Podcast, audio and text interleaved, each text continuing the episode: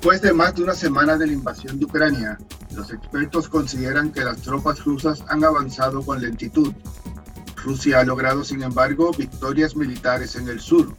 Se dice que son cientos los muertos, más de un millón han sido desplazados, prácticamente el mismo número generado por la guerra civil en la región de Donbass durante los últimos 14 años.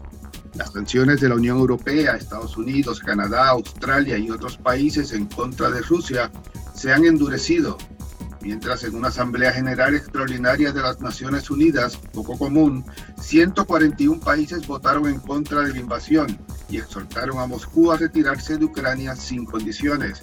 Cinco países, incluidos Rusia, votaron en contra. Hubo 35 abstenciones y 12 países no asistieron a la sesión. En entrevista con el podcast desde Washington, el profesor Lajo Sasdi León Borja considera que las tropas rusas están decididas a tratar de controlar todo el país ucraniano y que el objetivo del presidente Vladimir Putin es anexarlo.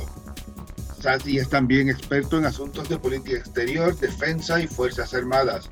Ha habido un debate sobre si la OTAN debió afirmar que no consideraba expandirse a Ucrania y si eso pudo haber frenado la guerra.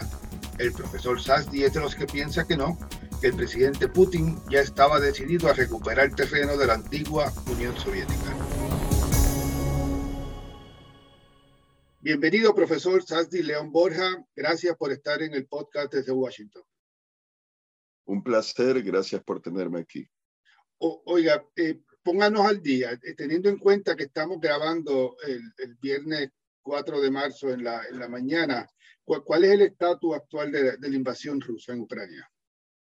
Bueno, eh, parece que se han detenido en su avance a Kiev, que sería, digamos que, eh, la manzana dorada, capturar la capital de Ucrania para poner presuntamente un gobierno prorruso, pero la intención realmente, en mi opinión, de Vladimir Putin no sería preservar a Ucrania, dentro de Rusia, porque lo que él quiere es unirla, o sea, absorberla, anexarla a Rusia, sino, según parece, eh, dividir a la actual Ucrania en cuatro distritos, algo así como con la jurisdicción o gobiernos como los de Donetsk y de Lugansk que pedirían la unión. Pero bueno, eh, Kiev parece que se mantiene detenido el avance, eh, es un avance de pinzas. Creo que una pinza va por el este y otra pinza va por el oeste partieron de Bielorrusia y desde el norte y la idea sería acercar a Kiev, rodearla para que no puedan entrar o salir, pues nada, refuerzos, tropas, eh, en, fin, ucranianas. Eso por un lado parece que está detenido y no dijeron dónde, pero bueno, ya saben que hay una columna de vehículos rusa como de 60 kilómetros de largo, eh, que en parte se ha dicho que ha estado paralizada por algunos días porque se les acabó el combustible. Parece que ahora lo han vuelto, se han vuelto a reaprovisionar de gasolina eh, o diésel eh, y pues eh, que le faltaba alimentos, pero parecía que estaban en movimiento nuevamente la columna rusa. Pero recibí una noticia ayer, creo que de Military News, este portal, que habría habido ataques aéreos ucranianos, no sé cuántos, o mínimo obviamente uno, dos contra columnas de vehículos rusos. No dijeron dónde, presumo que sería pues por, por Kiev.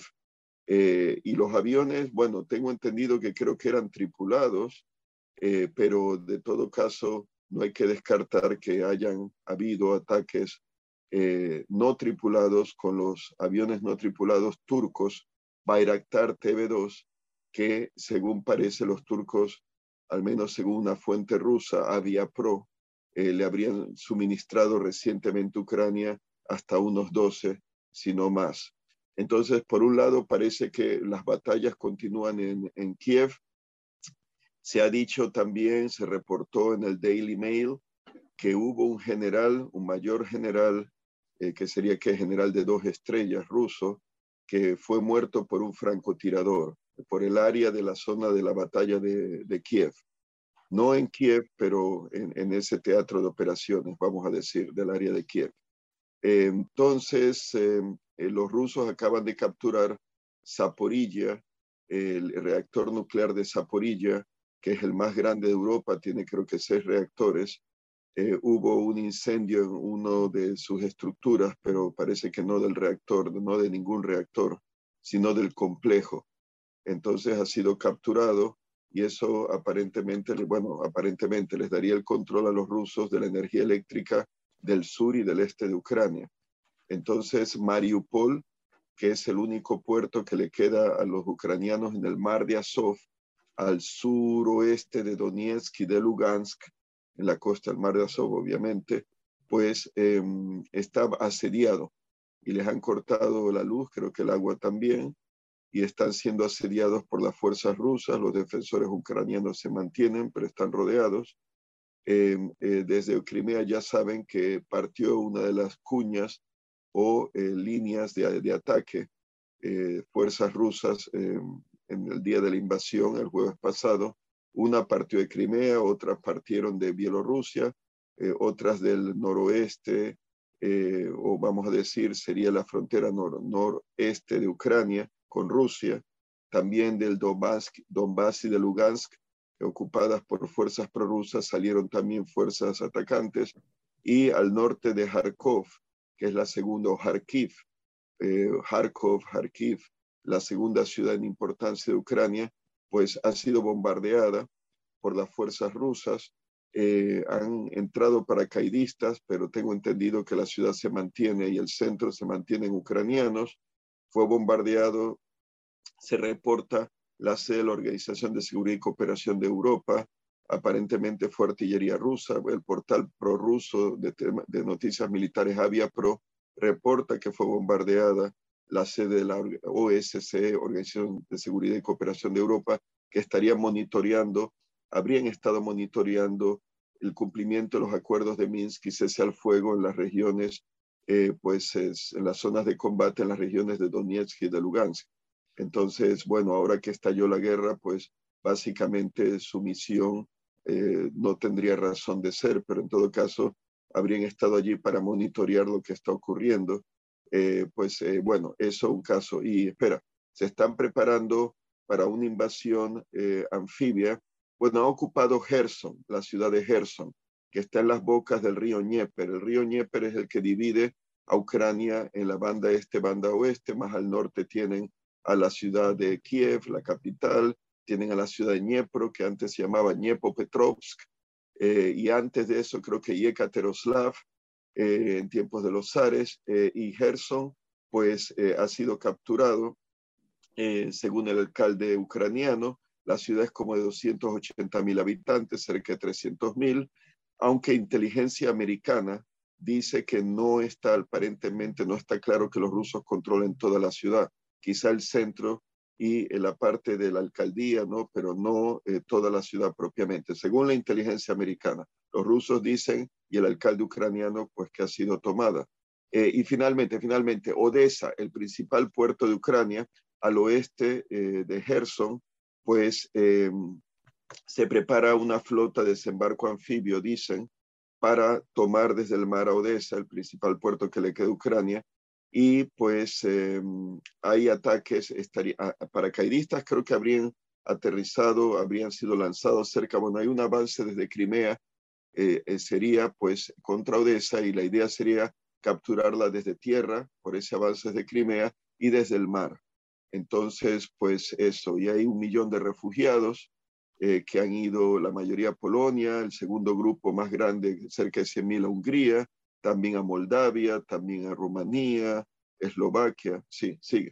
Oiga, usted, cree, usted me habla de, que el fin es dividir eh, Ucrania en cuatro, en cuatro provincias, cuatro regiones, el, con la intención de Rusia quedarse gobernando Ucrania, ¿usted cree? ¿O eh, habría una parte que a ellos les interesa gobernar y otras no? o una como por ejemplo la que usted hablaba de la, de la región de Donbass, que esas, esas, dos, esas dos provincias dentro de esa región pudieran pedir la, la, la, integración.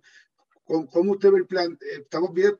Eh, ¿Prevé, prevé usted eh, Rusia gobernando Ucrania o Ucrania con un gobierno prorruso? ¿Cómo lo ve? Sí, sí. Bueno, eso de los cuatro distritos lo digo porque según el portal de noticias ruso de temas militares Avia Pro, eh, pues eh, aparecía un artículo del presidente de Ucrania, Lukashenko, que es aliado de Moscú, eh, presentando ante las cámaras en un mapa con un puntero, eh, apuntando pues aparentemente el movimiento de tropas serían de Bielorrusia, y el mapa decían que coincidía, y eso creo que no solamente en Avia Pro, también en Daily Mail hablaban al respecto, me parece. Bueno, que el mapa parece que coincide con los movimientos de tropas rusas en ese momento, eh, los objetivos, los objetivos ofensivos, no el movimiento, sino los objetivos de ataque rusos. Y en ese mapa apareció Ucrania dividida territorialmente por las líneas que se ven en el mapa en cuatro territorios que yo le llamo distritos. Eh, y mi especulación sería, mi especulación eh, según el mapa de Lukashenko, que sería presuntamente un mapa ruso, eh, que él habría usado para hacer su, exposición, eh, que sería la intención dividir a Ucrania de ser ocupada completamente territorialmente en cuatro sectores. y bueno, antes de seguir, Vladimir Putin acaba de decir, creo que ayer en otro discurso o antier, que Rusia y Ucrania son como hermanas eh, y que pues eh, eh, ha dicho como que bueno, que van a estar unidas, dando a entender eso. Y también le dijo al presidente Macron en una llamada, la última llamada telefónica, que Rusia, Putin, le dijo que Putin luchará en Ucrania hasta el final, o sea que no se piensan ir. hay otra cosa que no sé si fue en Radio Televisión Española, en el telediario o Antena 3, que es canal privado español, eh, pero en uno de esos, um, no sé si era la hora de televisión española que comentarios políticos eh, o el otro programa equivalente que ahora se me escapa el nombre de Antena 3 con Susana Griso como presentadora, que invitaron a un experto en propaganda. Y él reveló eh, que no sé si era Novosti, era una agencia estatal rusa, creo que era Novosti, no era TAS, creo que era Novosti, eh, que es la que controla Sputnik, eh, y que llegó a decir, creo que el día de la invasión, el jueves pasado, que eh, con los combates y la resistencia ucraniana presentaba un titular que la guerra civil rusa o hay guerra civil en Rusia por referencia a las operaciones en Ucrania y la defensa de los ucranianos, guerra civil rusa. Y había otros dos titulares, el segundo más o menos diciendo como celebrando pues la unión eh, de Ucrania con Rusia, una cosa así. Y claro, eh, pues eh, estos órganos de prensa estatales reflejan la opinión del liderato ruso, encabezado por Vladimir Putin. Así que, en mi opinión, en base a lo que he escuchado de lo que ha dicho Putin y compañía, pues sus medios de prensa, su plan es anexarse toda Ucrania, lo que había sido la República Socialista Soviética de Ucrania que él ya llegó a decir en 2021 a comienzos que cuando se disuelve la Unión Soviética, Rusia pierde territorios que había estado adquiriendo por espacio de mil años, según Vladimir Putin. También no olvidemos que Putin ha llegado a decir que eh, recientemente, al comienzo de esta guerra, que eh, Ucrania es una invención de la Rusia bolchevique, una invención de Vladimir Lenin, y recuerda en 2014 que él lo dijo, Vladimir Putin, con la anexión de Crimea y lo del Donbass y Lugansk, esa guerra y la presencia de fuerzas prorrusas allí, que eh, Ucrania eh, eh, era un invento austrohúngaro. y creo que lo dijo ahora al hablar que fue una invención de, de, Lenin y de la Rusia bolchevique, que Ucrania no es un Estado. Realmente él querría decir, en mi opinión, que no es una nación.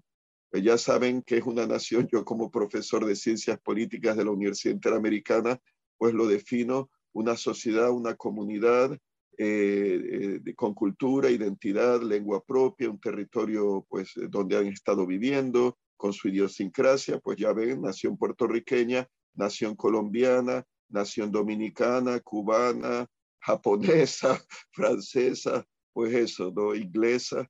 Así que eh, para Putin parece que Ucrania pues son hermanos en el sentido que los ucranianos realmente no son ucranianos, sino que son parte de Rusia. Y volviendo para ser específico a lo que me preguntaste, ¿qué piensan hacer? Bueno, si ese mapa es fidedigno y se dejan guiar por, eh, partiendo de la premisa que realmente dividirían a Ucrania, en cuatro distritos.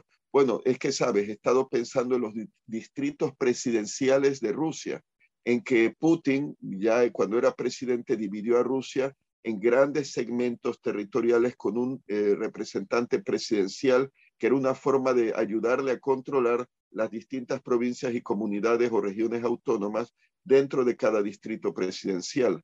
Entonces, eh, podría él hacer que eh, su objetivo inicial pues ha sido anexarse a Ucrania y parece que pensaban que iba a ser un paseo militar cuando invadieron en, el jueves pasado, que no iba a haber realmente resistencia. Me imagino yo, especulando, como un Anschluss, como cuando Adolfo Hitler pues anexa Austria y hubo muchos austríacos que le estaban celebrando, ¿no? Pues eh, y aclamando, pues eh, mi especulación sería que él querría la absorción de Ucrania, pero no integralmente, porque eso sería reconocer una identidad territorial ucraniana, que según él ha sido un invento helénico. Abro paréntesis para la audiencia.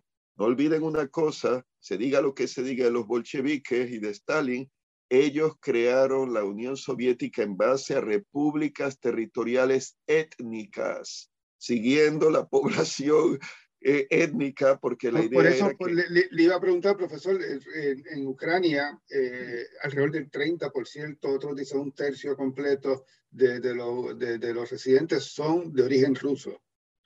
Pero. Eh, sí, sí, pero yo recuerdo que mi profesora de historia de Rusia en la Universidad de George Washington University, Muriel Atkins, que era una autoridad pues, en estudios de Rusia, etcétera, llegó a decir que muchos de esos eh, rusos parlantes en el este de Ucrania eran realmente ucranianos rusificados.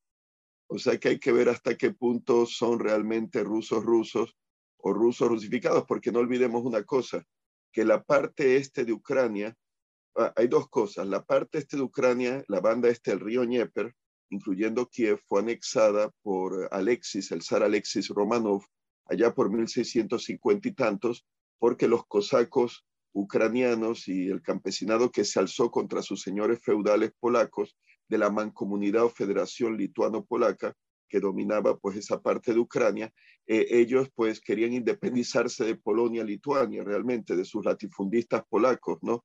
Y entonces le ofrecieron a Alexis entregarle el territorio del este de Ucrania y Kiev con tal que les dieran cierta autonomía, autonomía. Alexis no lo cumplió. Una vez que tomó posición, dijo, él era el autócrata y se acabó. O sea que esa población de Ucrania, del este de Ucrania, ha estado bajo dominio ruso desde mediados del siglo XVII y hay territorios que no habían sido del Gran Ducado de Lituania, que al unirse en matrimonio, siglo XIV, el Gran Duque con la Reina de Polonia, así se formó eventualmente esa mancomunidad lituano-polaca, que incluye a Bielorrusia también, y Lituania obviamente. Eh, hay territorios al este, que no sé si incluye Kharkov, que no eran de Polonia, Lituania, eran de Rusia, vamos a decir, del imperio ruso, pero era población que circulaba, ¿no? Venía del este con esos, eh, esa lengua dialectal, ¿no? Venía de, porque ¿qué es Ucrania? Originalmente era la Ucraina, la región de frontera. Ucraina es región en ruso, la región de más allá, más eh, eh, alejada, vamos a decir. O sea que era como un campesinado libre. muchos de ellos huían de los señores feudales que había tanto en Rusia como en Polonia eh, que tenían a la servidumbre de la gleba, que eran casi como esclavos, pero siendo siervos, ¿no? Eh, en teoría libres. Así que habría que ver de esos y, por una causa, habría que determinar si eh, los bolcheviques le dieron parte, que había población, vamos a decir, que era realmente rusa, fue para que haya un balance étnico como le gustaba hacer a Stalin, que en el caso, ya saben, de Georgia, ¿no? La República Socialista de Georgia coge una región autónoma de Osetia del Sur, pero es que hay una región autónoma de Osetia del Norte que pertenecía a la República Socialista Federativa Soviética de Rusia. Entonces, cuando se independiza Rusia con Yeltsin, Osetia del Norte, región autónoma rusa como Chechenia, están en Rusia y Osetia del Sur, que había sido una región autónoma dentro de la Unión Soviética y Georgia, están en Georgia. Entonces, ¿por qué Stalin hacía esas divisiones? eh, arbitrarias de partir a grupos nacionales, a naciones como los osetes, que son muy antiguos y son cristianos rodeados de musulmanes. ¿Por qué? bueno, para que hubiese conflictos interétnicos y entrara Moscú a balancear, el Moscú bolchevique comunista, a mediar, a mediar los conflictos, o sea que no se pudiesen separar e independizar realmente porque habría esos conflictos internos y cuando se disuelve la Unión Soviética estallan. Entonces, eso por un lado y por otro para balancear el balance étnico, como hicieron con Kazajistán, que el norte de Kazajistán agrícola era del sur de Siberia, pero de población rusa, y Stalin se lo añadió a la República Socialista Soviética de Kazajistán para que no sean todos kazajos y hay un balance étnico ruso que estaría mirando a Moscú y no a los kazajos. Entonces, podría ser que Sí. Profesor, entonces, ¿cómo si, si reconocemos de que, de eh, los residentes de Ucrania de origen ruso son una minoría e incluso pueden estar algunos, eh, muchos de ellos realmente sentirse ucranianos? Eh, ¿Cómo, se valida una ocupación eh, de un país tan grande como, como, Ucrania, con 40 millones de personas? ¿Cómo Rusia hace efectivo realmente el, integrar a, esa población? Y una cosa, antes de seguir eh, con tu pregunta, em, vamos a decir que sí, una tercera parte eran rusos rusos en Ucrania. Siguiendo lo que dijo mi profesora Muriel Atkins de George Washington University, podría ser que de esa tercera parte muchos han sido ucranianos rusificados. Pero hay una cosa, y hay mucho mexicano en los territorios que México le quitó, que Estados Unidos le quitó a México, ¿no? Hay pues poblaciones fuertes, eh, mira, en Estonia, eh, Letonia y, especialmente Estonia y Letonia, eh, países bálticos, mucha población rusa pero que vino cuando fue ocupada, después de la ocupación de Stalin de las repúblicas bálticas en 1940, por la Armada Soviética del Mar Báltico, ¿no? Entonces eran familiares de marineros, de oficiales en Riga, en Letonia, en Estonia también, que se asentaron allí, pero son parte, ahora viven en Estonia, en Letonia, y como hay que respetar las fronteras, pues son ciudadanos de la Unión Europea y viven en la OTAN. Lo mismo con, pero también podríamos hablar con Rusia. Los chechenos han querido la independencia y no son rusos. Si Rusia tendría derecho a meterse en Ucrania, dice para obtener los territorios que son para ellos de población rusa, bueno, denle los chechenos la independencia, denle los tártaros de Crimea.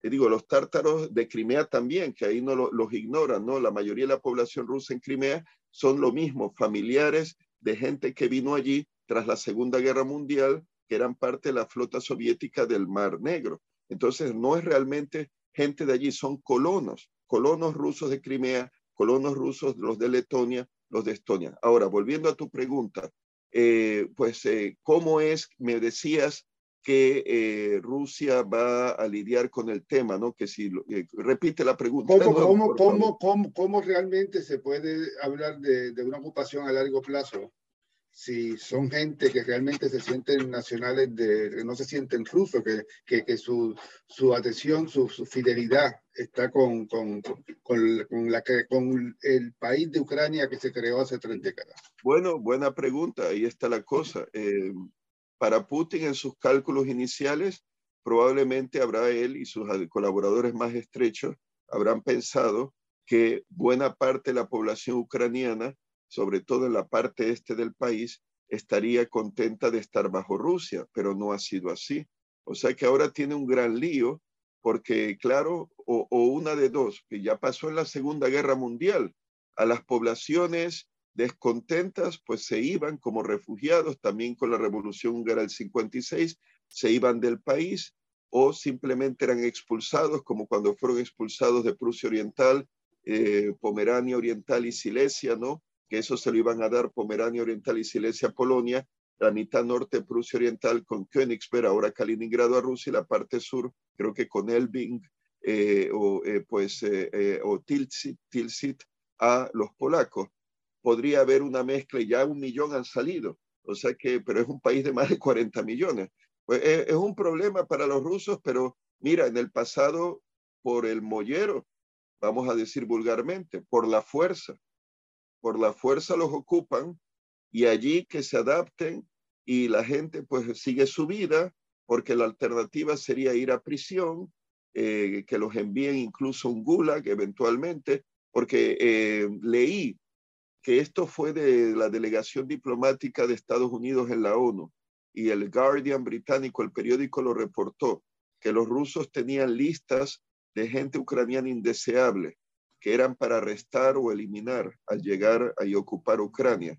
O sea que mira cómo pasó. Letonia, bueno, es más pequeño, Lituania, Letonia, Estonia, fueron ocupadas en 1940 tras los pactos, el pacto Molotov-Ribbentrop entre Hitler y Stalin, con la bendición de Hitler, Stalin los ocupa, y entonces eh, envían a Siberia a, mucha gente, incluyendo a uno que fue presidente dictador de Lituania, eh, Valdemara, que no se supo de él nunca más, murió en algún gulag por ahí, nunca hallaron el cuerpo, y cómo se llamaba Jaruzelski, el que era eh, presidente comunista ¿no? de Polonia, el Pacto de Varsovia, el que llevaba gafas oscuras. ¿Por qué? Porque él y su padre lo habían enviado a un gulag tras la invasión de Polonia en el 39, ¿no? Eh, por el pacto entre Hitler y Stalin. Eh, y, el, el, resplandor, el brillo en la nieve del hielo, ¿no? a los ojos le quemó, no sé, habrá sido la retina o qué. Entonces él tenía que llevar gafas porque no soporta la luz. Y, bueno, eh, eh, te digo, podrían hacer eso eh, si logran salirse con la suya y ocupar el territorio, se los dejo a la imaginación de la audiencia. Si Hitler hubiera ganado, ¿qué habría pasado con la población ucraniana? Y no digo de exterminarlo, habrían vivido ocupados y bueno, aguantando la ocupación. Los rusos ocupan también Ucrania. No voy a decir que la liberaron porque era un sistema totalitario que reemplazaba a otro. Eh, y no olviden que la Unión Soviética mató entre un millón hasta siete millones de ucranianos de hambre en el Holodomor. Ese, ¿Y usted, cree, ¿y usted cree que, la intención de, Putin es eh, más allá de, Ucrania? O sea, busca eh, reintegrar otros territorios eh, que va a tocar, eh, que va a tratar de, de, de, de, invadir o atacar algún país de la OTAN y entonces formar una tercera guerra mundial oficialmente? Bueno, ahí te contesto y simplemente para finiquitar el punto que decía, usarían la fuerza y la represión para posesionarse y que la gente acepte. Y si no acepta, pues se pueden ir o sufrir las consecuencias. Como en Rusia, la oposición, aunque ahí Putin tiene más apoyo, yo diría que en Rusia tiene más apoyo que lo que tiene en Ucrania. A tu nueva pregunta. O sea que la gente tendría que aguantar. Y si no aguanta y resiste, pague las consecuencias, prisión, eh, eh, falta de empleo, etcétera, o marcharse del país como refugiado. Tu nueva pregunta. Pues eh, vamos a ver, si la OTAN no hace nada, como no está haciendo abiertamente, aunque puede que esté haciendo, y si quieres eso es otra pregunta, ¿qué, está en mi opinión la OTAN haciendo ahora? Que aparentemente no lo están haciendo nada, no están haciendo nada. Pero si eh, vamos a decir que no hay una intervención directa, que no creo que la haya de Estados Unidos y de la OTAN, eh, ni siquiera de los turcos en esta guerra de Ucrania, eh, pues eh, sería como darle carta blanca, en mi opinión, una invitación a Putin, sobre todo cuando Putin ha estado usando el chantaje nuclear, de usar armas nucleares, si hay algún tipo de interferencia eh, o amenaza de parte de la OTAN, pues entonces, en mi opinión, ha intimidado a la OTAN, a países de la OTAN les ha metido miedo y creo que los rusos lo saben. entonces, ¿qué quiere decir? Podrían invadir a todos aquellos que no son de la OTAN, que fueron de la Unión Soviética, porque Putin es un revisionista de la historia en cuanto a la caída de la Unión Soviética. Él considera que las 14 otras repúblicas, aparte de la de Rusia, eh, que formaban la Unión Soviética y que se fueron, eran parte de Rusia, según él, y que tienen que realmente, pues, Rusia debe recuperarlo, porque esos eran sus territorios. Digo, él llegó a decir en 2021, si bien recuerdo, a comienzos, que la disolución de la Unión Soviética representó la pérdida de territorios que habían sido de Rusia y que Rusia fue adquiriendo por mil años. Eso es como decir, bueno, eh, hay que tratar de dar marcha atrás a ese proceso, en mi opinión. Bielorrusia ya estaría ocupada, o sea, no es solo Ucrania, lo que pasa es que Bielorrusia tiene un régimen títere, en mi opinión, el dictador Lukashenko se mantiene el poder gracias al apoyo de Putin. Han firmado un tratado de unión de Rusia-Bielorrusia, eso en tiempos de Boris Yeltsin. Entonces hay hasta una asamblea de la unión de Rusia-Bielorrusia. O sea que están un tris para que Rusia los absorba. Y ahora ha habido esa, aparte del apoyo de Bielorrusia a la invasión de Ucrania, eh, y que hay incluso tropas bielorrusas combatiendo en suelo ucraniano. Bielorrusia lo niega, pero según los ucranianos ya están. Eh, pasaron esa resolución, ¿no? O esa enmienda a la constitución eh, bielorrusa en la cual permiten el despliegue de armas nucleares en suelo bielorruso, que serían rusas, y el, el, establecimiento, el acantonamiento de tropas rusas indefinidamente. O sea que se puede dar por perdida la soberanía, la independencia, aunque de Bielorrusia o Rusia Blanca, Belarus, aunque oficialmente pues sea un estado todavía separado. Hay otros, Moldavia, si los rusos llegan a ocupar Odessa y llegan hacia la frontera, vamos a decir, de Rumanía, pueden ocupar Moldavia desde Transnistria. Eh, ¿Qué haría Rumanía? Resistiría. Si lo hace y ayuda a Moldavia, probablemente uh, Joseph Biden, que no quiere una guerra con Rusia, y la OTAN diría, bueno, eso es asunto de Rumanía bilateral con Rusia. No vamos a intervenir si los rumanos se meten en Moldavia.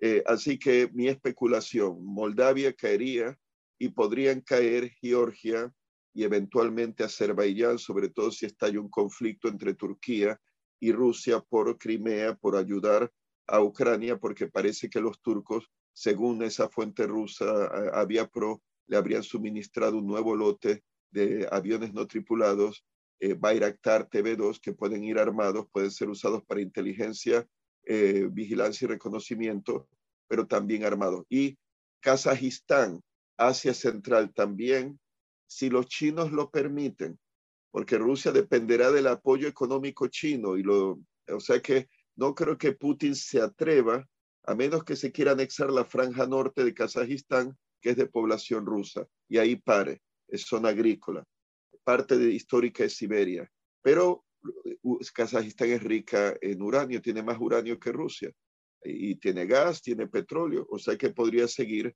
para abajo si los chinos no se oponen, porque ahora con las sanciones y el aislamiento ruso van a necesitar más que nunca el apoyo chino. Ah, y lo último, la OTAN. Lituania, Letonia, Estonia. Bueno, ¿por qué no? Podrían hacerlo. Podrían iniciar revueltas entre eh, operativos que estén, han tenido 30 años para preparar la cosa, operativos de inteligencia rusos, agentes provocadores, agitadores, en Letonia y Estonia, donde hay más población rusa que en Lituania, y entonces sobre pretexto, y claro, habría una reacción de las autoridades letonas y estonianas para mantener el orden, y lo mismo, acusando a esas autoridades de genocidio, decir que van a intervenir para defender a su población y, rusa. Y ahí sería una excusa para intervenir. Y la OTAN, bueno, ahí es donde viene la cosa. Si Putin determina o analiza, llega a la conclusión que por su chantaje nuclear, que creo que lo han expresado, eh, la OTAN tendría miedo a una guerra abierta con Rusia. Eh, arriesgarían sus capitales, los principales países de la OTAN, a un ataque nuclear, en una guerra nuclear total. Y ya la broma amenazó que una tercera guerra mundial tendrá armas nucleares, habrá mucha destrucción. Permitirían la ocupación de Letonia, Estonia, incluso Lituania, y lo dejarían pasar o combatirían con armas convencionales y los rusos, claro, es, su zona, es su territorio, están ahí pegados, es su patio trasero, es lo que quiero decir. Son países soberanos, pero están allí los rusos, entonces tendrían superioridad de medios. ¿Cuál sería la ganancia de ocupar Letonia, Lituania y Estonia? Aparte que pueden alegar que pues Letonia ha estado en manos de Rusia y Estonia desde la Gran Guerra del Norte, entre Pedro el Grande, y Carlos XII de Suecia, creo que Riga desde 1710 ha estado en manos rusas hasta que se independizan tras la Primera Guerra Mundial y de nuevo ocupados en 1940 por la Unión Soviética e independientes pues 1991, eh, pues podrían los rusos rápidamente, espera, espera, es una idea que tengo, eh, si se anexan a Lituania, Letonia, Estonia, crearían un bloque continuo, idealmente, se ocupan toda Ucrania, más ya tienen a Bielorrusia, Kaliningrado, el enclave ese de Königsberg, de Prusia Oriental, que los rusos llaman Kaliningrado, ahora está aislado. No hay una conexión terrestre.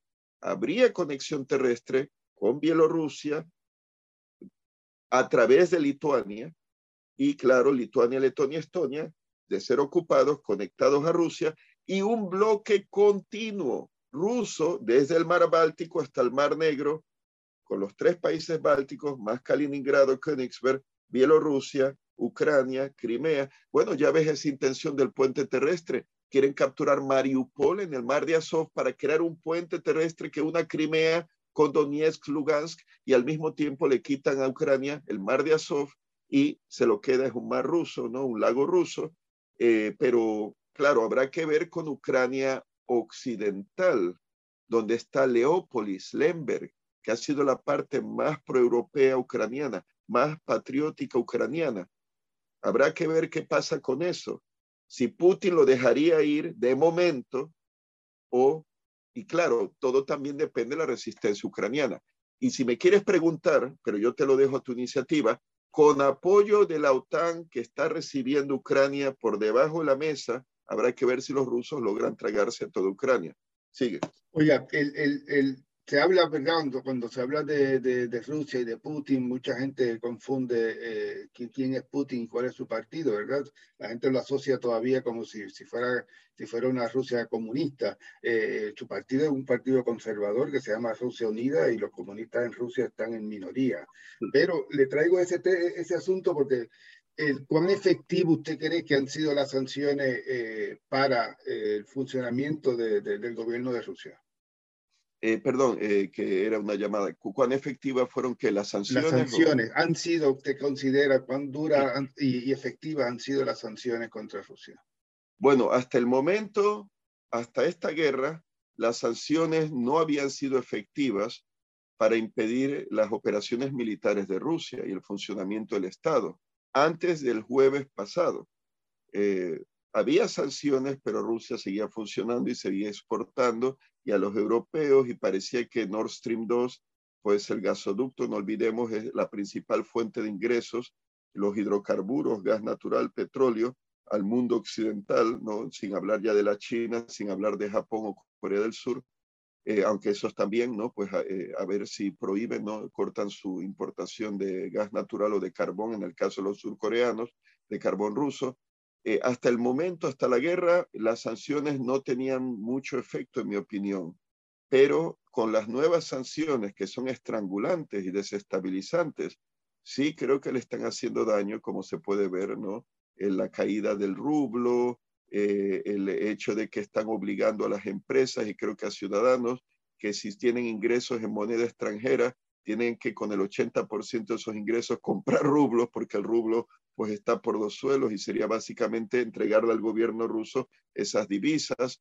Eh, o sea que da la impresión que las sanciones están teniendo actualmente resultados, pero claro, todavía tienen eh, unas vías y no hay sanciones de parte de la China.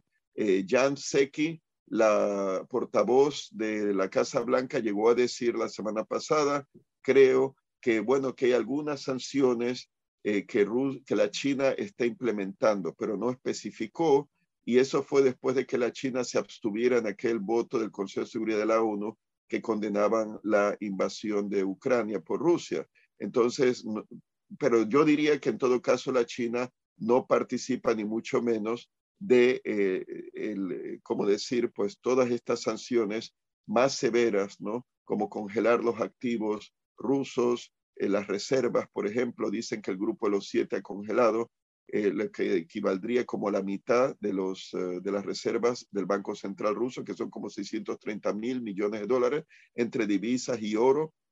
Suiza se ha unido, Mónaco, la banca de Mónaco se ha unido a las sanciones, etcétera. Un, paréntesis. Bueno, el partido Edinaya Rosia, Rosia que es eh, Rusia Unida, eh, es de derecha, pero yo diría de ultraderecha, porque la ideología de ellos es nacionalista. Yo lo he trabajado en mi tesis doctoral, eh, hace ya, imagínense, se publicó por el 2008, defendí la tesis en 2005, ya se veía venir. Es la ideología del neo-eurasianismo, la que inspira a Vladimir Putin y al partido que es realmente nacionalista, eh, Rusia unida. O sea, eh, si dicen que Marine Le Pen es extrema derecha, pues esto es ultraderecha, realmente, eh, porque están invadiendo y, imponiendo restricciones, censura. por eso yo digo que realmente es un nacionalismo que rayaría no en un supremacismo racial como el nacionalsocialismo obrero alemán de Adolfo Hitler, pero un supremacismo ruso. ¿Y cuál es el núcleo, el corazón de la ideología neuracionista que fue creada por emigrados rusos de la Rusia zarista, exilados en pues, Suiza, creo que Londres, eh, París, Países Bajos, Bélgica, en el periodo de entreguerras, cuando los bolcheviques habían asesinado a la familia imperial, ya no había zar, ya no había monarquía, ya no había iglesia ortodoxa por la represión que había sufrido en los primeros años. Entonces necesitaban algo en qué basarse, en qué aferrarse. Ya no había eh, padre zar, ya no había madre iglesia ortodoxa rusa, pues eh, idearon eh, el pensamiento, la ideología de que la Rusia es el producto de la civilización, de la mezcla de la civilización eslava con la turca y que es un, producto único, la mezcla de ambas civilizaciones, que crea una eh, realidad rusa que es distinta a la occidental y que por lo tanto Rusia no debe de imitar los sistemas políticos o económicos eh, eh, de, Occidente, pues capitalismo con sector privado fuerte, mercado libre, democracia liberal, no debe de imitarlos porque la realidad rusa es distinta y su cultura e identidad son distintos y diría que hasta superiores. Es como una continuidad, una nueva versión de eh, eh, los eslavófilos del siglo XIX versus los occidentalizantes eh, que querían pues imitar Occidente, eso, economía de mercado, democracia liberal, etcétera, ¿no? Y pensar a la manera occidental, valores occidentales. Entonces, eso quiero aclarar. El partido de Putin no es meramente un partido conservador, como el británico es, de, en mi opinión, de extrema derecha. Y es lo que las izquierdas como Podemos y los chavistas y los castristas, eh, pues piensan que, bueno, ¿no? Que, eh, en fin, la ultra es eh, Le Pen y Vox y que no sé qué. La ultra la tienen en Rusia y ellos apoyan a Putin. O sea que en qué quedamos, ¿no? Son, es como apoyar a Hitler durante la Segunda Guerra Mundial. Y eso que Hitler era realmente, sí, extrema derecha, pero era nacional socialista obrero, o sea que había una base, una raíz de izquierda. Yo diría que el partido de Putin realmente esa raíz de izquierda no la tiene. Es un nacionalismo de imperialismo ruso, ya tienen los símbolos, los abrazaron, no los introdujeron ellos, fue eh, Boris Yeltsin, ¿no? Como para alejarse del comunismo, el águila imperial de dos cabezas como símbolo del Estado ruso, la bandera tricolor, pues eso no, no es nacionalismo, vamos a decir, de ultraderecha, porque esos son los colores de la bandera, ¿no? Eh, no comunista. Pero el problema es eh, cómo lo han enfocado ellos.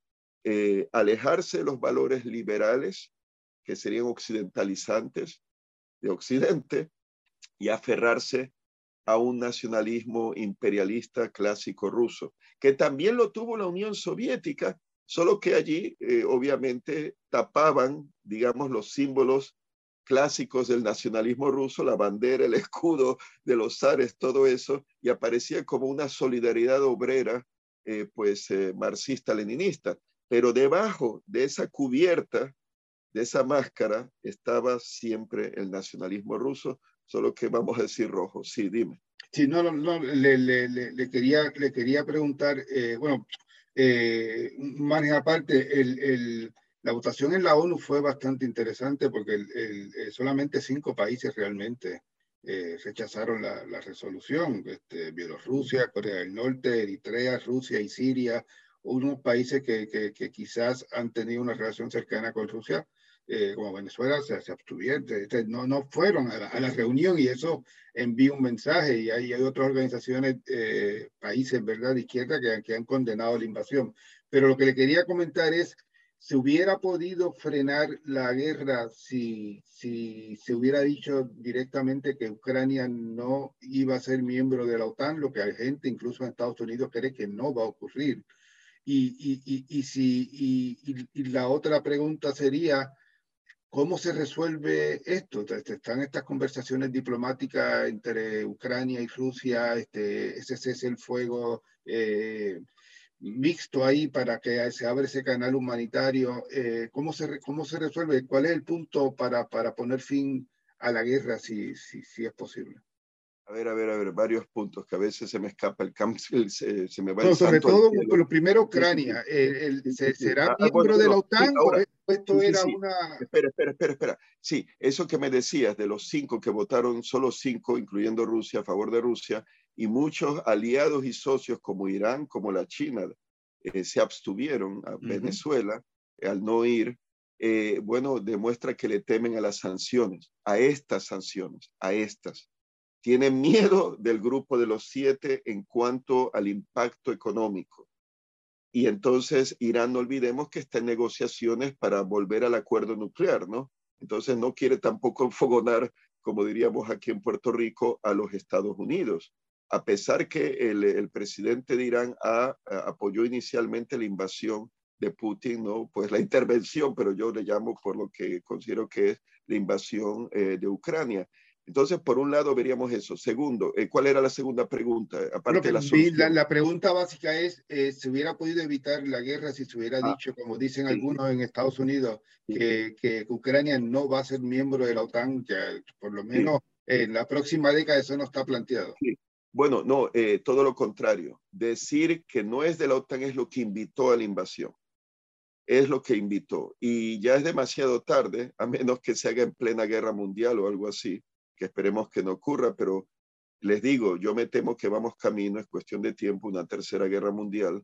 Pero volviendo al tema, ¿qué, ¿cómo se pudo haber evitado? Bueno, en mi opinión, y mirando en retrospectiva, que ya es demasiado tarde, eh, después de la Revolución Naranja de 2004-2005, en que Yanukovych era, fue acusado de, de, ser elegido de manera fraudulenta, era el hombre en aquel entonces, Vladimir Putin, el presidente ucraniano Leonid Kuchma le apoyaba, era el tiempo de Víctor Yushchenko y Yulia Timoshenko, etc. Después de eso, y en mi opinión, eh, esos revolucionarios naranjas ucranianos impidieron el primer intento real de Putin de, de, llevar a Ucrania hacia Rusia. Ya se ve que Putin desde el principio no es solo 2014, no es ahora 2022, ya desde el 2004-2005 estaba maquinando Putin la cosa para iniciar un proceso de absorción, de acercamiento a Ucrania fuera de Occidente, alejándose de la Unión Europea y hacia Rusia. Eh, Putin no iba a compartir ni iba a compartir Ucrania. Ahí debieron de haber invitado a, a Ucrania a la OTAN. Ahí, incluso a Georgia, debieron de haberlo hecho. Y siendo de la OTAN, para 2014, probablemente Putin no se hubiera atrevido eh, a, ocupar Crimea y el Donbass y Lugansk. No se hubiera atrevido porque él habría sabido. 2014 no estaba tan fuerte como está ahora en 2022. Y 2004-2005 Rusia no estaba al nivel de 2014. Entonces fue un error haber dejado fuera Ucrania, porque yo les digo, la OTAN para qué se inventó? Para proteger a Europa de una invasión soviética y dar seguridad a los eh, europeos de Europa ¿no? Eh, democrática, la que no era del bloque soviético, tras la destrucción de la Segunda Guerra y desempleo, de que luchen por reconstruir Europa y que sea económicamente viable como después fue el, el, mercado común, la Comunidad Económica Europea, porque estarían bajo la sombra y protección de Estados Unidos, que no teman por el futuro, no emigren a otro lado, no se vayan. El, el punto era, eh, la OTAN dejó de tener razón de ser con la caída de la Unión Soviética. Y digamos que eh, para mí estaba justificado que intervinieran en Kosovo para impedir la limpieza étnica del, nacionalismo serbio.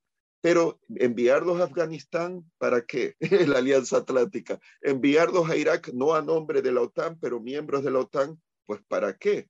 Participar en la guerra de Siria por debajo de la mesa, dándole armas a terroristas islamistas suníes como frente al Nusra al-Qaeda, los turcos bien metidos, Estados Unidos, británicos, franceses apoyando a los terroristas contra Siria para apoyar a Israel.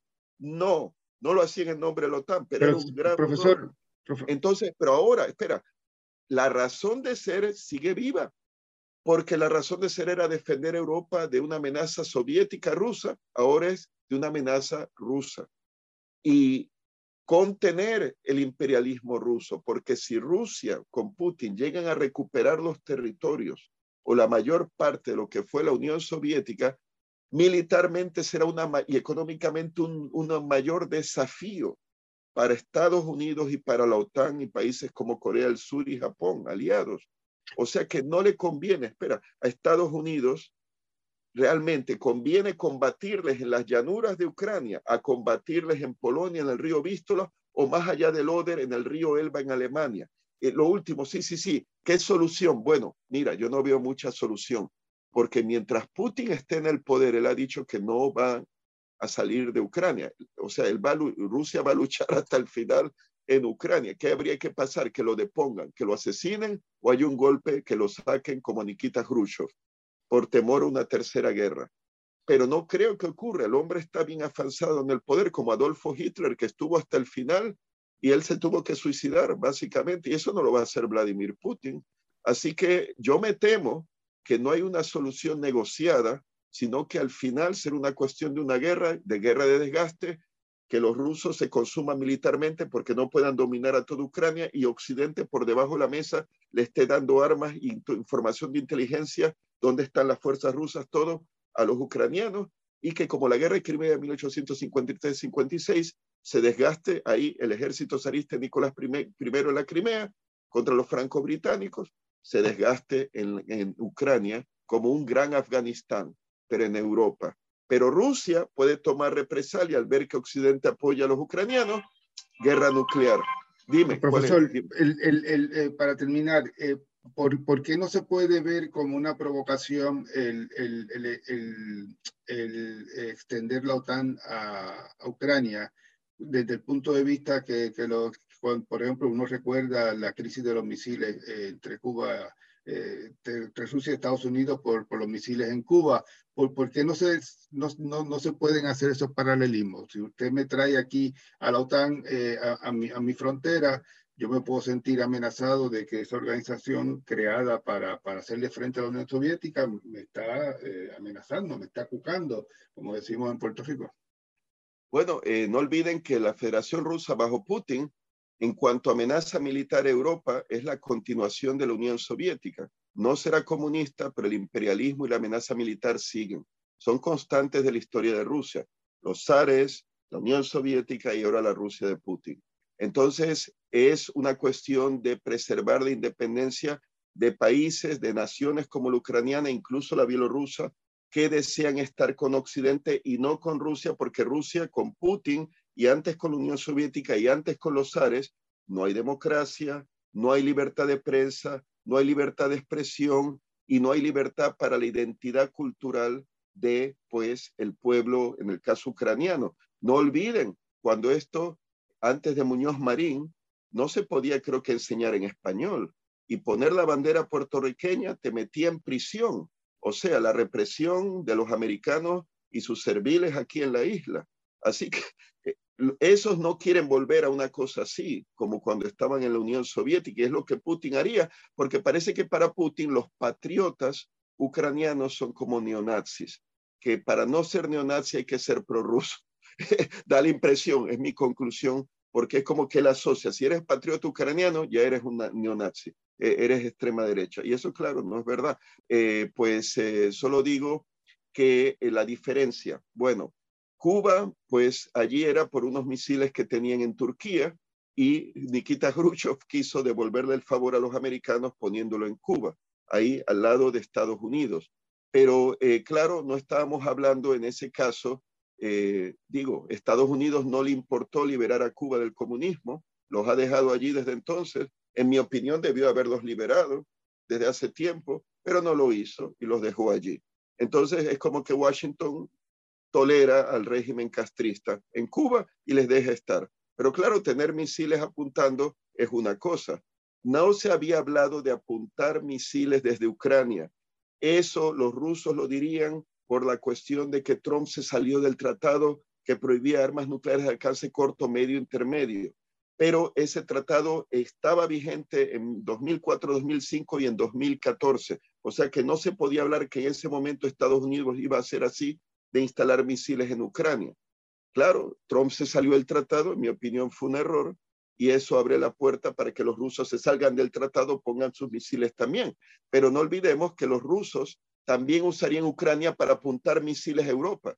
O sea que la diferencia es que de haber misiles americanos en Ucrania sería para impedir una invasión rusa, para defender a Ucrania del imperialismo ruso, que ha sido peor que el de los nazis porque han estado más tiempo los soviéticos y han matado a millones, incluyendo los entre 1 y 7 millones que murieron de hambre, y la represión de las purgas de Stalin, y las represiones por los que acusaban de colaboracionistas con los alemanes, más otras represiones de los que eran acusados enemigos del régimen.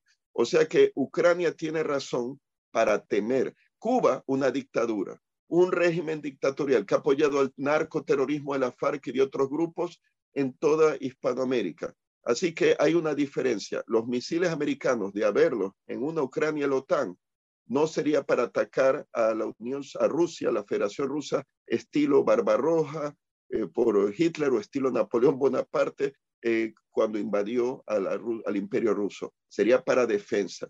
En el caso de Khrushchev era disuasión, diría disuasión para que los americanos en ese momento que no tenían los rusos misiles balísticos intercontinentales, no tenían la capacidad para llegar desde Rusia a Estados Unidos, los basaban en Cuba, pues para contrarrestar a los misiles en Turquía. Pero una vez que ya los rusos tenían misiles que desde la Unión Soviética podían dispararlos y llegar a Estados Unidos, ya realmente no hacía falta tenerlos en Cuba.